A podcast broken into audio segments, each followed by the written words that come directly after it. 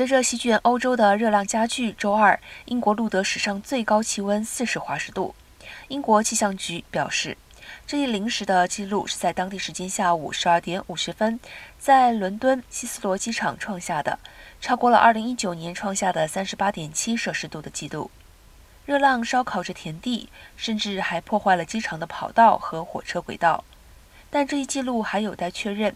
因为气象预报员需要验证用于记录任何温度记录的设备，然后才会成为官方数据。